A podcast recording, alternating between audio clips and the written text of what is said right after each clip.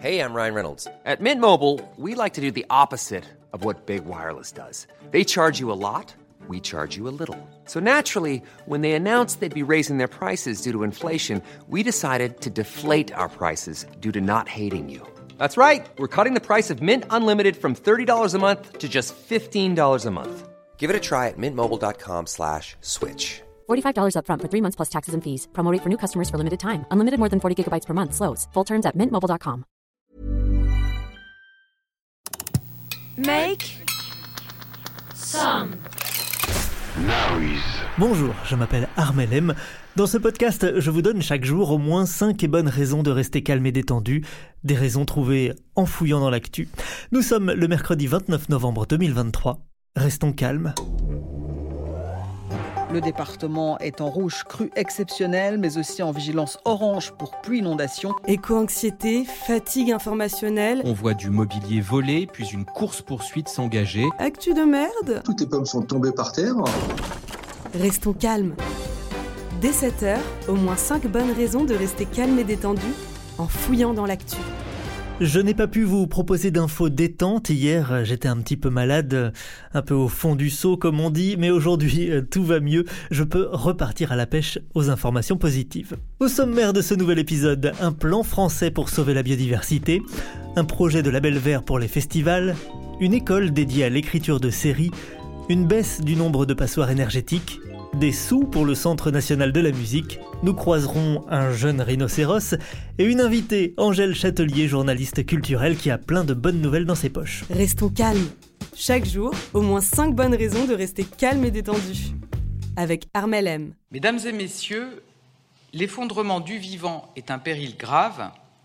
Nous sommes déterminés à agir pour l'éviter, déterminés à préserver les espèces et restaurer notre biodiversité. Je vous souhaite d'excellents travaux tout au long de la matinée et je vais céder la parole à Armel M. Oui, merci Madame la Première ministre de me céder la parole. Elisabeth Borne a présenté lundi la nouvelle stratégie nationale pour la biodiversité, un plan en 4 axes et 40 mesures pour mettre fin à l'effondrement du vivant et restaurer la nature à l'horizon 2030. Parmi les objectifs, la stratégie fixe à l'horizon 2030 la mise sous protection forte de 10% du territoire, la réduction de moitié du recours aux pesticides et de la pollution lumineuse, la plantation de 50 000 km de haies ou encore la dépollution de friches pour lutter contre l'artificialisation des terres. Des objectifs euh, ambitieux, mais seront-ils tenus De l'avis même du ministère, écrit Le Figaro, la stratégie précédente portant sur euh, les années 2011 à 2020 n'a pas permis de réduire significativement les pressions sur la biodiversité, en cause des objectifs peu clairs, non chiffrés et un manque de plan d'action pour les atteindre. La situation de la biodiversité en France est dramatique, écrit Le Figaro, qui n'est pourtant pas le journal le plus écolo que je connaisse. En dix ans, la dégradation des écosystèmes s'est poursuivie, voire accélérée. Sur 12 500 espèces évaluées en France, plus de 2700 sont inscrites sur la liste rouge des espèces menacées de l'Union internationale pour la conservation de la nature. Il y a donc urgence à se bouger le cul, et ça c'est pas le Figaro qui le dit, c'est moi. Urgence à identifier et mettre fin à tout ce qui est destructeur pour le vivant. Allez, la nouvelle stratégie nationale pour la biodiversité. On y croit. Restons calmes. Dès 7h, au moins 5 bonnes raisons de rester calme et détendu en fouillant dans l'actu. Le journaliste musical est-il une espèce en voie de disparition? Euh, Pas que je sache. D'ailleurs, j'ai ici un très beau spécimen de journaliste culturel spécialisé dans la musique. Angèle Châtelier, bonjour. Salut Armel, bonjour à tous. Pour te présenter euh, rapidement, tu papillonnes un petit peu partout sur Culture Box, Slate, Libération, Radio Nova où on a travaillé ensemble, anciennement WeFM et Europe 1. Alors c'est comment le showbiz J'ai cru que t'allais dire alors c'est comment le chômage? Écoute, c'est un Bah là peu... tu vas pas l'air trop au chômage avec tout non, ça. non, c'est vrai. Euh, bah, le showbiz, c'est chronophage, hein, qu'est-ce que je te dise Il est comment Pascal Pro? Je le connais pas. Et Je l'ai jamais croisé. Je je sais pas si j'en ai envie. et Stéphane Bern? Oh, bah Stéphane Baird, il est joyeux. Tu le connais? Non. Il y a un article très marrant du Monde sur le public des émissions télé. La journaliste a infiltré le public des émissions télé au milieu de spectateurs souvent âgés, recrutés, encadrés par des sociétés spécialisées. Alors on y croise par exemple deux retraitées pimpantes de 61 ans qui se connaissent depuis l'enfance et assistent à deux ou trois émissions par mois depuis, euh, depuis des années. Ce qu'elles aiment, elles, c'est voir du beau monde. Elles avaient envie de découvrir, euh, ça a commencé comme ça, elles avaient envie de découvrir l'envers du décor et puis en discutant avec d'autres personnes dans le public, elles se sont inscrites auprès d'agences et là, depuis, elles sont tout le temps sollicitées. Euh, après quelques expériences décevantes, quand même, elles sont devenues sélectives et ne vont plus n'importe où. Euh, quand tu seras à la retraite, toi, peut-être dans, dans 30 ans Ouais, ou jamais. ou jamais, tu penses que tu passeras tout ton temps sur des plateaux télé? Je pense pas d'ailleurs, je sais même pas si euh, finalement euh, on sera encore là dans 30 ans. super, euh, super cool. Eh bah, c'est joyeux. yes. Non, non, mais même, je suis même pas sûre que la télé sera encore là dans, dans 30 ans. Plus globalement, euh, je pense que ça sera l'occasion pour moi de, de me reposer. Si vous n'avez jamais mis les pieds sur un plateau télé, en tout cas, je vous conseille de lire ce reportage du Monde. On, on reconnaît bien le, le décor. Le Rose Festival Esprit, c'est toujours pour danser encore? Angèle, un terrain de jeu que tu connais bien, c'est celui des festivals de musique. Euh, certains festivals envisagent de créer un label vert. Un label vert, pourquoi faire? Ben pour essayer d'évaluer si oui ou non euh, les festivals où vous allez aller, où vous avez envie d'aller, bah sont un peu écolo quand même. Ça serait en fait, vous voyez quand vous allez sur des dans les magasins, vous voyez des produits alimentaires, ce qu'on appelle le, le Nutri-Score qui va de A à E, je crois, qui vous dit si c'est bon ou pas bon, s'il y a beaucoup de sucre, s'il y a pas beaucoup de sucre. Bah là l'idée ça serait de faire un petit peu ça en fait pour les festivals, de dire bah en A, ça veut dire que ouais, ils respectent un certain nombre d'engagements et que vraiment c'est un festival écolo. Euh, quand c'est en E, bah c'est pas ouf. Donc du coup, est-ce que vous auriez envie d'y aller? Ça serait un peu de contraindre les, les festivals, d'avoir une espèce de, de fiche Bristol, de respecter des choses parce que c'est pas tant les forcer à le faire, mais par contre s'ils le font pas, bah peut-être qu'ils auront moins de public. Donc ça serait oui, c'est ça, une espèce de, de fiche Bristol d'engagement. Il y a des choses qui existent déjà. hein. Par exemple, le, le Prodis, qui est le principal syndicat euh, du spectacle vivant, eux ils ont créé une charte pour un spectacle vivant, durable et responsable. Ça veut dire que maintenant, leurs membres, ils doivent signer ça. Mais c'est une charte quand même qui est un petit peu difficile à comprendre, qui est pas encore, euh, voilà, vraiment très facile à mettre en œuvre et à mettre en place. Ça serait, bah, par exemple, de dire, euh, bah, euh, c'est sûr, on s'engage à, euh, à mettre des éco-cups, euh, on s'engage euh, à faire ci, ça, ça, des petites choses, mais qui feraient qu'un festival serait, serait vert et à vous, ensuite, public, de décider si vous voulez y aller ou pas. Un Musiscore, comme il y aurait Voilà, comme il y a un. Nutri-Score. Voilà, je peux déposer tout de suite Oui, le nom. fais-le. Musiscore. Euh, Est-ce que tu peux nous rappeler les enjeux écologiques d'un festival? En quoi euh, assister à des concerts, assis dans l'herbe, euh, ça peut poser problème? Je sais que j'ai déjà discuté avec euh, des, des festivals qui sont vraiment déjà estampillés écolo et qui le sont pour de vrai. Je pense au Cabaret Vert, d'ailleurs, il porte pas son nom pour pour rien. Et ils m'ont dit dans tous les cas, euh, faire un festival, c'est une hérésie en soi. Ça c'est ça c'est évident, que ça soit même dans l'électrogène, dans les déplacements des publics, dans dans le fait de mettre ensemble 20, 30, 40 000 personnes, c'est une hérésie en soi. Mais ça voudrait dire qu'est-ce que qu'est-ce qu'on fait si on ne fait pas ça C'est-à-dire qu'il y a plus de culture, il y a plus rien qui existe. Donc bon, comment on peut faire pour faire le moins possible de dégâts euh, en termes de bilan carbone? Parce que c'est vrai qu'un festival ça consomme énormément. Il y avait une étude du Shift Project qui disait qu'un festival de 280 000 personnes, c'est environ les vieilles euh, les vieilles charrues à, à, à carré, ça consomme potentiellement 14 000 tonnes de CO2. Rien qu'un quart de ça, c'est l'équivalent de 400 allers-retours Paris-New York. Donc ça, c'est vrai que c'est énorme. En fait, l'idée, ça serait de, de vulgariser les choses, d'avoir une liste commune euh, à tout le monde, de mesurer l'impact écologique de son événement, parce qu'aujourd'hui, ce qui est le plus énergivore dans un festival, c'est le déplacement des publics. Évidemment, vous déplacez des milliers de personnes, elles vont venir en voiture, vont venir en train, certaines en avion, les artistes aussi. Donc comment on fait pour agir là-dessus? Bah, ça serait un peu l'idée de ce label vert. Et il y aurait quoi derrière ce label vert? Bah, ça serait de dire, euh, voilà, je m'engage euh, à euh, euh, ne pas faire venir tant d'artistes en avion, je m'engage à, à, à mettre des produits locaux de circuit court, je m'engage à peut-être mettre moins de public sur telle journée pour qu'il y ait moins de déplacements. Voilà, pour l'instant, c'est pas encore du tout défini, c'est des idées que les festivals ont. Beaucoup aimeraient bien se regrouper ensemble, justement, pour dire, bah voilà notre fiche Bristol, voilà ce qu'on peut vraiment respecter ou pas, et comme ça, on s'engage à le faire. Mais ça fait plusieurs fois que tu cites la fiche Bristol. Ouais, j'aime bien que- mots. C'est ça me rappelle ma jeunesse. C'est une petite, une petite Oui, fiche, quoi. Avec plein de couleurs, des stabilos, quoi. Oui, voilà, ça serait ça. Euh, Est-ce que c'est euh, une préoccupation très partagée dans le secteur maintenant, dans le secteur de la musique? Tout à fait, et c'est des choses qui sont qui mettent de plus en plus en place. Ça devient rare. Moi, les festivals, j'en fais une dizaine par an euh, qui ne prennent pas ce problème-là à bras le corps. Aussi parce qu'ils n'ont pas trop le choix, rien que pour l'opinion publique. Si jamais aujourd'hui un festival qui respecte absolument rien du tout en matière écologique, bah ça lui fait quand même de la mauvaise pub. Donc ils sont quand même aussi obligés de le faire. On va parler transport encore dans un instant avant de découvrir le prix des transports dans la capitale l'été prochain lors des JO de Paris. Voici quelques bonnes nouvelles. Bonne nouvelle Il y a moins de passoires énergétiques en France. Sur les 37 millions de logements de l'ensemble du parc français, on estime qu'il y avait, au 1er janvier 2023, 6,6 millions de passoires énergétiques contre 7,1 millions en 2022, soit une baisse de 7% sur un an selon le bilan annuel de l'Observatoire de la rénovation énergétique. Euh, je rappelle qu'on parle de passoire énergétique quand un logement est noté F ou G dans les diagnostics de performance, la plupart du temps en raison d'une isolation pourrie. Bonne nouvelle Saint-Ouen, près de Paris, accueille une école dédiée à l'écriture des séries.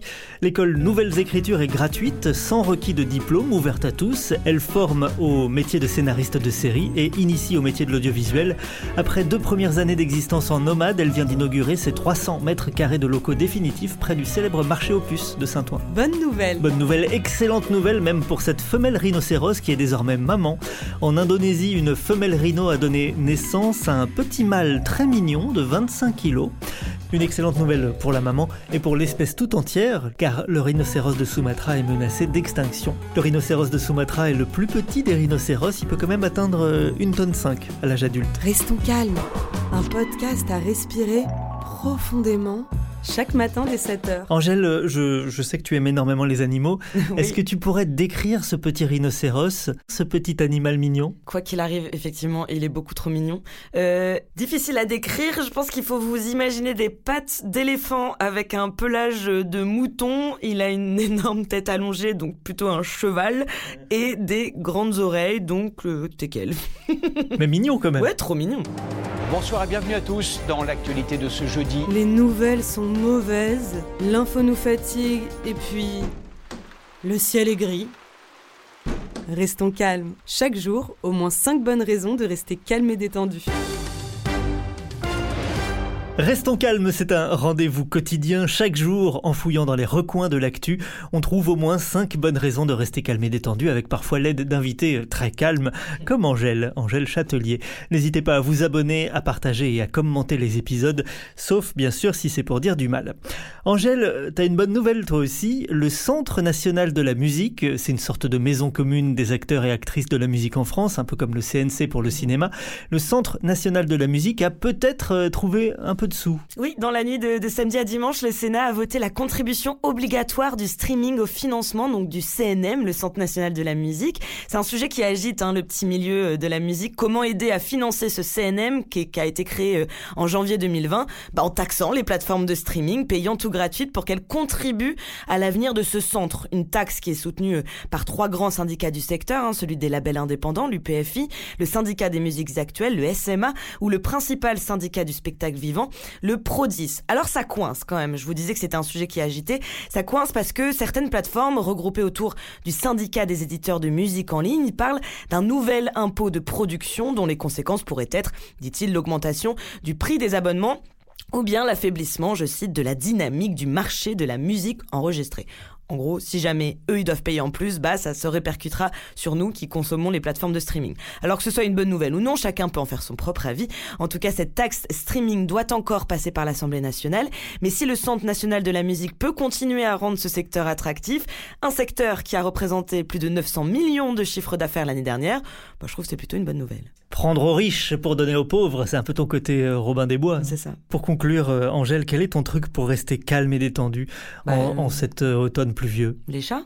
Les chats. Bah oui, enfin c'est tu dois connaître la ronron thérapie, tu vois. Tu rentres chez toi, tu te dis "Oh, je viens de passer une journée dehors, il faisait hyper froid." Tu rentres, t'as un petit chat qui fait qui vient sur Watt, enfin je vois enfin je vois pas d'autre euh, chose plus merveilleuse que ça. Eh ben, merci pour ce conseil. et merci beaucoup d'être d'être passé nous voir aujourd'hui. À bientôt. À bientôt. Agathe Lévesque est une journaliste très bien informée, euh, très bien énervée aussi. Salut Agathe. Salut Armel.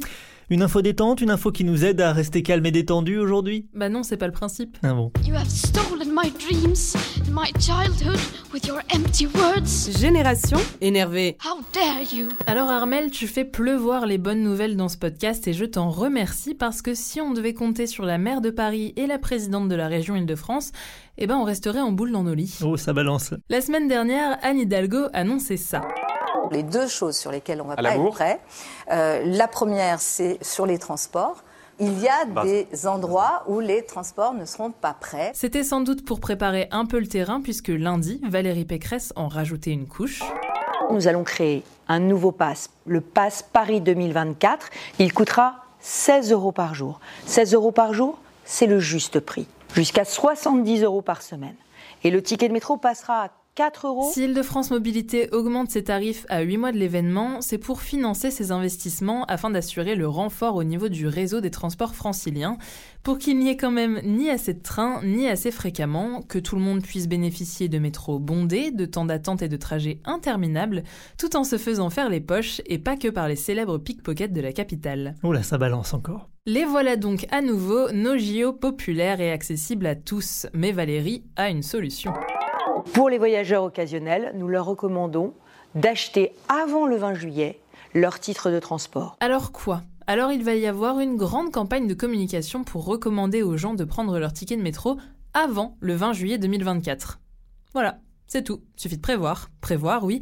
Et mieux que n'ont fait Paris, la région Île-de-France, le comité Paris 2024 et Tutti Quanti, parce que eux étaient pourtant prévenus 7 ans à l'avance qu'on allait accueillir les JO, mais apparemment, ça n'a pas suffi. Alors je fais ma mauvaise langue, mais les abonnés mensuels annuels au Pass Navigo, au Pass Imaginaire ou au Pass Senior ne subiront pas cette hausse. Logique, vous me direz, vu que le prix du Pass Navigo va augmenter encore de 2,30€ par mois à partir du 1er janvier 2024, soit 86,40€, après avoir déjà augmenté de 11,8% en 2023.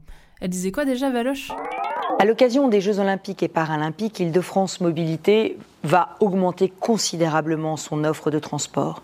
Il n'est pas question que les franciliennes et les franciliens payent ce coût. La solution ultime, c'est peut-être de prendre le vélo, mais Paris étant encore loin d'Amsterdam, ça risque de bouchonner par là aussi.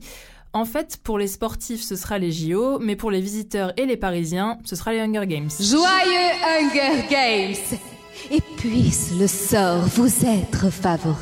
Mais tu n'es jamais contente en fait. Non, jamais. Génération énervée. Allez, il est temps de faire le bilan de ce 13e épisode. L'actualité est souvent déprimante, angoissante, mais en cherchant bien, on trouve de petites choses positives. La France annonce un plan pour sauver la biodiversité et j'espère que ce plan va fonctionner. Des festivals réfléchissent à rendre leurs événements plus écolos. Il y a moins de passoires énergétiques en France. Le Sénat invite les plateformes de streaming à financer le secteur de la musique.